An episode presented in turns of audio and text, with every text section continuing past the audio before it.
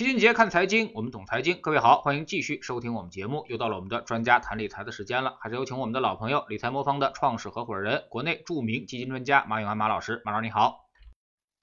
肖老师好，大家好，我是理财魔方马永安。嗯，最近一条传闻消息啊，把大家吓了一跳啊。那么这个说汇丰银行五千块钱以下的存款，存款利率降到了零了啊。后来呢，这个汇丰银行是紧急辟谣啊，说因为美国疫情期间的零利率啊，和这个邻国日本最近来的这个负利率啊，已经把我们这个大家给吓得够呛啊。说哪天是不是我们的这个利率也有负值的一天呢？或者说是变成零利率的一天呢？马老师您怎么看？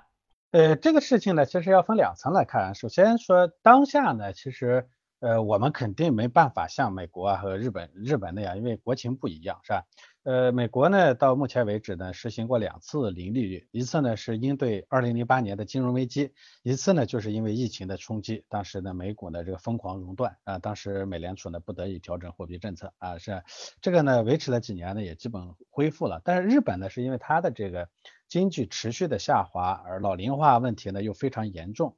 呃，所以这个整个经济呢，它失去活力的情况下，它只能用就之前所谓的安倍经济学，不停的用宽松货币政策冲击经济，所以它只能用这样的一个呃一个一个政策手法呢去执行。所以我们首先要说说这两个国家呢，其实它的零利率或者极低利率已经是很长时间的事儿了，这是他们的情况。而我们呢，首先我们的利率其实从全球来看并不低。啊，我们实际虽然大家感受这些年的这个利率下滑的挺厉害，但我们目前在这个呃大的经济体里头，我们的这个利率呢仍然是比较高的啊，这是第一个。第二个呢，我们目前的财富结构，因为老百姓的主要的钱呢仍然还在呃银行放着，所以这种情况下呢，我们也不可能。快速的实行低利率，让老百姓的钱呢从这个银行呢跑出来，这样的话呢对整个金融体系的稳定呢，它短期里头可能会造成影响。所以我觉得我们呢要实行低利率啊或者负利率、零利率，这个呢暂时可能没有影没可能性。但是呢这是当下，未来呢我们可能会面临着持续的啊短期里的利率呢会有些调升，但是长期来看我们的利率应该会持续的下滑啊，我们也会重复像美国、像日本。曾经经历过这样的一个过程，呃，而我们要经历这个过程的时候呢，我们可能还会面临面临另一种挑战，就是我们可能未来会看到美国和呃日本呢恢复不起来，但是美国的利率可能还会慢慢的再恢复一下啊，再往上去冲一冲，因为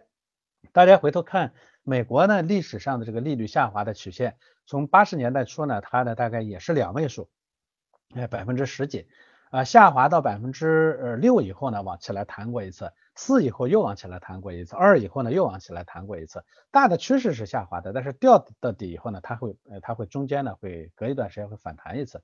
那有可能我们后面会面临美国的下一轮的这个利率反弹，但是中国有可能会持续的面临着这个利率的下滑，所以这一天呢，我觉得是很难避免的，因为呃高利率一般伴随着经济的。呃，叫叫叫叫什么呢？叫粗放式的高增长。因为粗放高增长的特点就是以资源投入，尤其是以资金啊，呃，这个基本的这个要素投入，比如说像这个钱、土地啊，这个类劳动力，类似于这种投入呢，作为主要特点的，这个叫粗放投入。所以像。呃，美国的粗放投入时期就是战后的黄金增长期，日本呢也是经济高速增长期呢，中国呢也是经历过这样一个过程。这个时候呢，资金一般比较贵，因为它是主要的投入资源。但是只要这个时间过去，经济增长从量到质转变的时候，一般资金的需求量它本身就会下降，所以这个时候的利率肯定会下滑的。所以这一点上呢，我觉得我们可能要做好心理准备，长期的利率的呃下滑呢，可能是我们必然要面临的面临的一个未来啊。那么利率下滑对于我们投资来说会有哪些影响呢？能不能帮我们分析一下各类资产的一个变动方向？呃，其实我们呃我们所的投资机会啊，无非就这么两大类，一类呢咱们叫间接投资，一类呢叫直接投资。那间接投资是啥呢？就是你把钱借给一个中介，再通过中介呢把钱借出去啊，这个呢银行其实做的就是间接投资，对吧？银行把你的钱拿到手，然后呢间接的投出去，这中间呢风险呃出借人基本上是不担的。啊，所以你看，银行存款呢，基本上不大会有灭失啊，那个利利息不到位啊，等等这样的情况。当然也也有少数的例外，说银行倒闭了，那就没办法了的。但是银行倒闭了，它其实后面也有很多保障机制。这个呢是一种方式。那前面我们讲了，高增长时代呢，因为资金缺，所以银行呢，他就特别愿意干这个中间，呃，借资金把把钱从老百姓手里拿回来，我担着风险把钱贷出去的这件事情，反正也没啥风险，因为高风呃高增长期呢，经济的高速增长掩盖了所有的问题，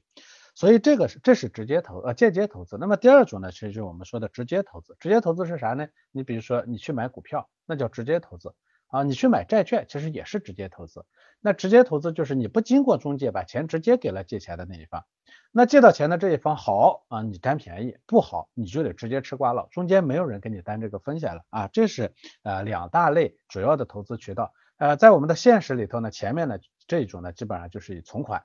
啊，把钱呢借给这个就借给银行，以及以前我们所熟悉的各种各样的固定收益理财。你比如说，你把钱呢买了一个信托，其实它跟把钱给了银行呢没有本质的差别。给银行呢，因为银行的风险控制做得好，体量大，所以呢，万一那边出现坏账呢，银行能给你担得住。啊，同时呢，银行呢，因为因为品牌在那个地方，它渠道在那儿，就就就家大业大是吧？所以银行呢，一般贷出去的款呢，质量会相对好一些，就贷出去的项目啊，它一般风险会低一些。那有一些呢，要借款的呢，风险比较高，银行不给，那怎么办呢？他就通过信托，哎，让你把钱先给信托，信托再把钱呢把它贷出去，是吧？这是我们的各种固定收益理财啊，所以。呃，固定收益的这个理财产品，包括像信托产品、像银行理财产品。银行呢，它除了自己贷款以外呢，它自己也做一些理财。这种理财呢，跟信托的那个没有本质的区别，只是呢，它风险呢介于那个贷款和呃信托公司卖的那个信托之间啊，风险呢也是有的，所以经常也会见到银行理财的这个暴雷，对吧？这种通通都叫通过中间的一手把钱借出去的间接投资。相应的，在我们的呃投资里，在我们的理财里头呢，这种叫固定收益或者类固定收益理财，为啥呢？它会给你一个固定的利息。那么第二种呢，就是咱们说的这个股票、基金啊，包括像债券啊，所以这种呢，它的特点呢，就是风险呢是你自己担的，但好处是啥呢？好处呢是收益也是由你自己拿的，中间没有人盘剥你一道了。那对我们呃，就这个利利息啊，就是利率持续的下滑。对我们老百姓的理财里头最大影响是啥呢？就是前面那种固收或者类固收的产品，要么它的收益率就会下滑的特别特别厉害，因为利息低了嘛。我前面讲了那种本质上就是它是它给你的呃利息呢是，他把钱贷出去收到的利息里头多了一部分给你，他拿走一部分，对吧？因为人家担的风险，人家赚钱啊，对不对？所以呢，这个里头呢，整个利息下滑了，那个利息呢一定会降下来。所以大家会看到靠谱的固定收益理财。收益率下滑的特别特别厉害，像银行理财这些年收益率一边的收益率在持续下滑，但第二边是什么呢？如果你还想要拿高收益，那就免不了可能要暴雷，因为那个高收益本身不存在了。如果非得给你一个高收益，那这后面肯定是有问题的，这世界上没有傻子，对不对？借钱的人肯定不傻。本来我资质特别好，我一点风险都没有，我还非得给你付个高利息，这不可能的事儿，对吧？所以呢，那后面一定有问题。这种情况下就是要么收益率下滑，要么风险增加。啊，所以信托你看，因为它的风险高，所以它不停的暴雷，而且收益率本身也在下滑。银行理财呢，也是收益率在大幅的下滑，但是附带着也经常会有暴雷。存款呢倒是不暴雷，但是存款的利息呢，利利利息持续的下滑。所以这是啊，从我们的这一端，那么的另一端是啥呢？另一端就是大家的钱就不得不从固定收益的这个里头。如果你想追求高收益，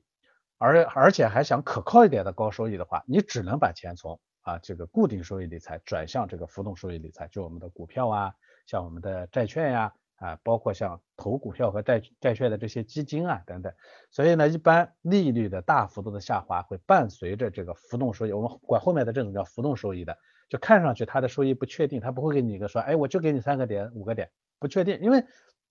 收益归你自己，人家中间没人盘剥，所以是多少就是多少。但这个收益它又在波动，所以呢，这个时候呢，风险自担了，收益率确实也就会涨起来。那这种呢，就叫理财的啊标准化。原来的这种叫非标化或者叫固收化，未来的这种呢就叫标准化或者叫浮动收益化。这个呢是理财行业就对老百姓来说呢，这一个必然要选择的问题。那很多人说，哎呀，我不想选，以前固定收益那种多好。我也说，我也跟很多我们的客户说过。这东西不是你想不想选的问题，是我们没有办法，我们必须得去接受。就像我们如果说有一个大力丸，我们一吃什么病都能治好，我干嘛要去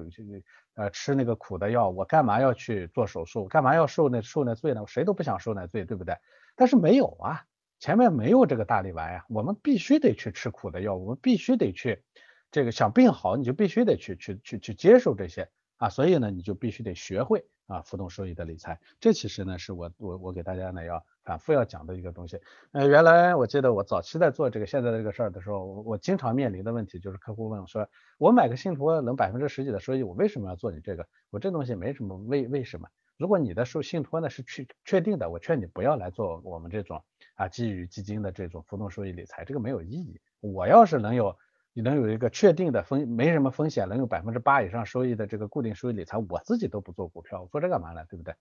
所以我的意思是说，在那种情况没有的情况下，我们必须得学会让自己呢与时俱进，因为固步自封，最后的结果就是你要么踩到前面那两个坑里头，啥坑呢？收益率要不就特别低，要么呢就是你的你随时会爆雷。我最近在做很多客户活动啊，我们大部分的客户其实都都受过这个各种各样的高固收。所谓的无风险高股收暴雷的伤啊，这种情况我想大家呢肯定是不愿意的。那不愿意怎么办呢？哎，向浮动收益去迁移啊。嗯，马老师说的很好啊。那么就是说，我们现在的固定收益啊，它并不是一个完全的没风险，或者说一个低风险的一个产品，甚至可能它蕴含着很多的风险，蕴含着很多的波动，只是你现在不知道而已啊。随着整个经济的下行，其实这种风险已经逐渐的都显露出来了啊。最近。很多人可能都这个这个提问老齐啊，那么比如说这个有些人买了某家基金公司的这个全球高收益债啊，那么可能最近出现了一个断崖式的一个下跌，很多人都不知道怎么回事啊。但其实呃你想想，美债收益率现在才百分之一点五啊，那么你要买这种高收益债，那么他买的都是什么高收所谓的高收益产品？那么一定是很多的这种垃圾债啊，或者说这这种东西啊，不知道马老师同不同意啊？你们最近的这个债券基金好像也并不是特别稳定了。最近呢，这个债券基金呢，因为它本质上就是买的这种企业发的债券嘛，呃，好多人不太理解这个垃圾债啊，你这个我为什么我买的这个基金要出去做垃圾？垃圾债呢是个形象的说法，在美国的这个债券市场它是比较发达的，所以它这个里头呢就非常严格的遵循金融市场的一个基本规律，啥规律呢？风险低，收益就低；收益高，风险一定高。啊，所以他就有些企业呢，他资质不行，不咋地，嗯，但是他也需要钱，那我也发债，那你你借借钱给我的人呢，你得先想好了，这就是高风险的，是吧？随时都有可能出问题，这种债券呢，它就其实叫垃圾债，其实它就是极低信用债券的一种说法。那因为很多投资呢，投资啊，我一直讲跟跟理财不一样，投资呢是富贵险中求。就你一定去去赌风险，你最终才能得到超额收益，这是投资的基本逻辑。那有些人呢会觉得说，呃，这个不是所有的垃圾债都是垃圾啊，对不对？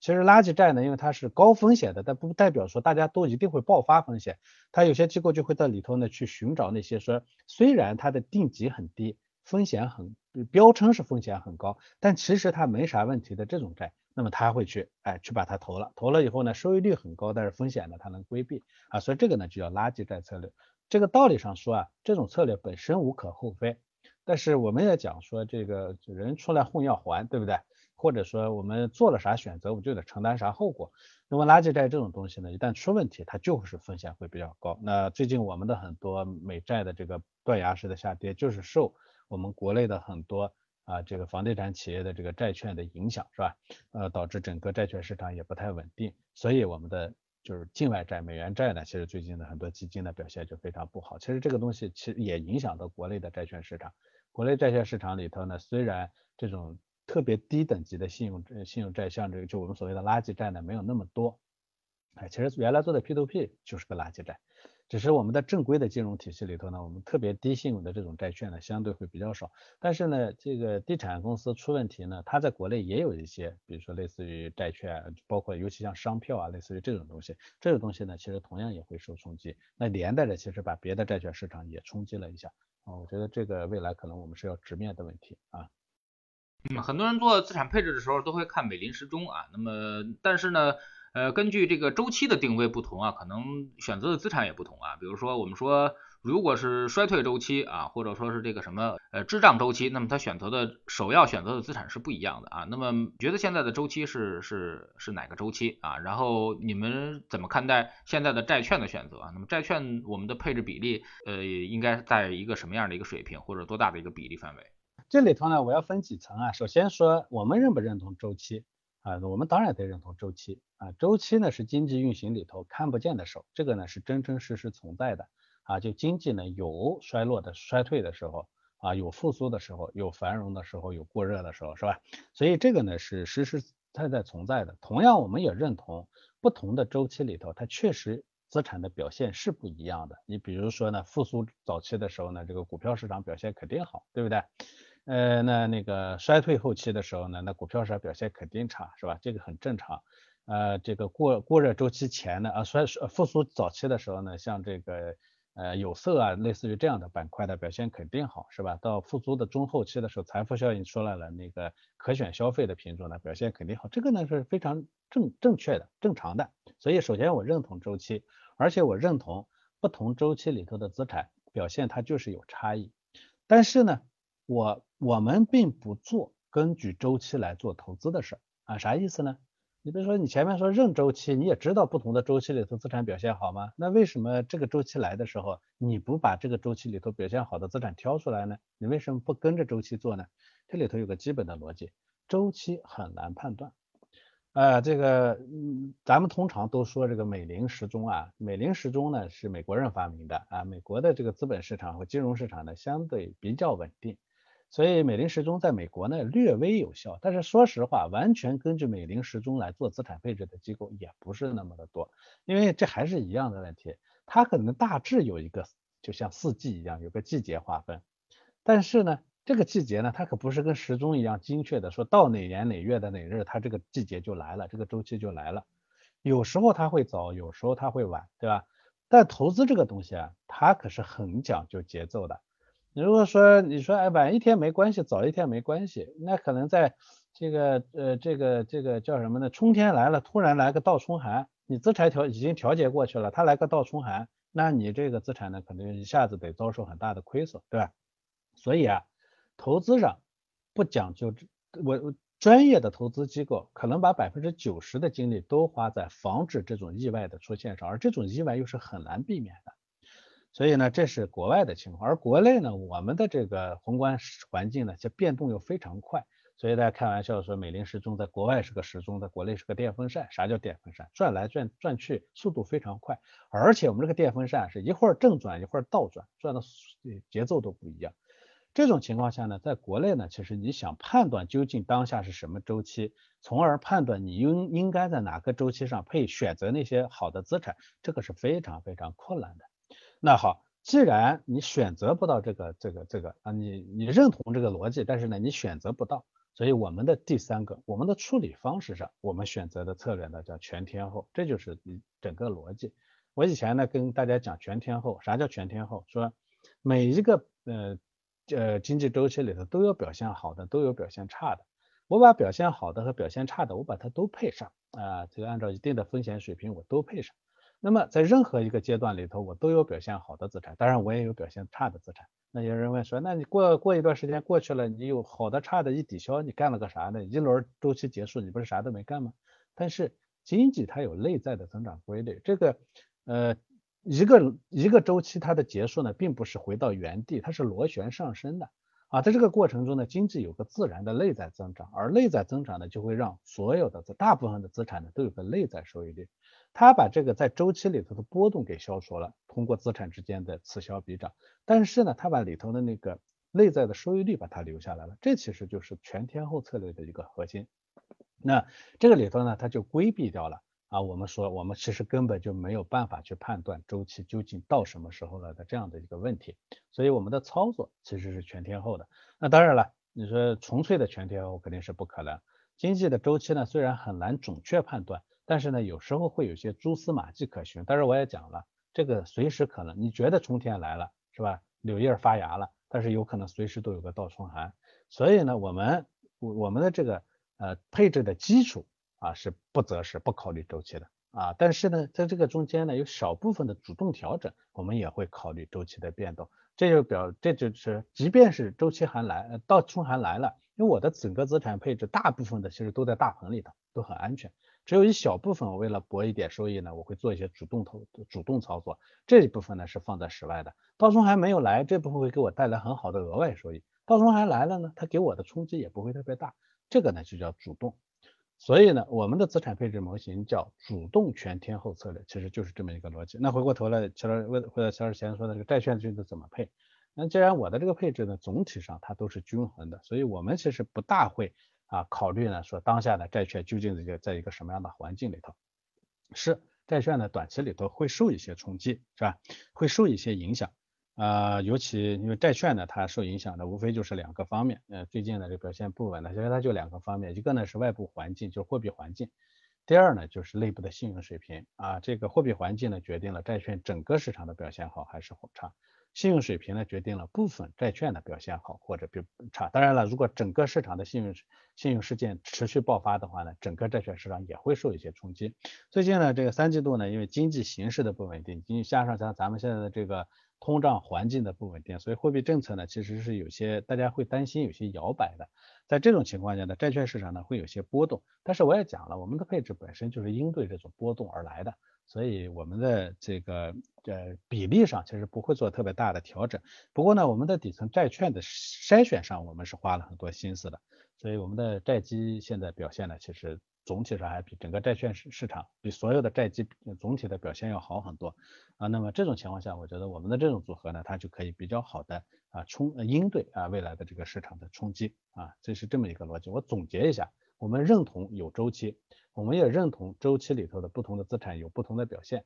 但我们不认同周期是可预测的，或者完全根据对周期的预测去做资产配置。我们在操作上，我们首先认为周期很难预测。所以我们会去做均衡的全天候的资产配置，那么把可预测的这一小部分我们拿来做主动，所以叫主动全天候策略，这是我们的应对。最近呢，我们看到你们也在改版啊，那么上线了改版 APP 啊，那么肯定也是因为这个监管的一些原因。那么现在很多朋友也跑来老齐这里来询问，说到底是一个什么情况？你们到底是否持有啊销售牌照或者是投资顾问牌照呢？我们以前之前做的投资是否受到影响？呃，首先呢，我要明确的讲，理财魔方呢是一个持有基金代销牌照的正规机构啊，这一点上呢，大家一定要认知，说金融金融是个严格的持牌经营的行业，没有牌照是绝对不能展业的，所以这个是首先是一家正规机构。那至于这个投资资牌照呢，因为现在其实还没有牌照。它是个试点阶段，这个试点资格我们也一直在申请，但是现在前一段时间呢，证监会出台了一个规定，是吧？这我们肯定是要积极响应的，因为我们是以合规运行来优先的，所以呢，我们对我们的 APP 呢做了一些合规的调整。那么目前大家看到的理财万方的 APP，就是在完全合规的前提下，与持牌的投顾机构合作啊，然后为客户呢共同提供啊基金相关的这个服务。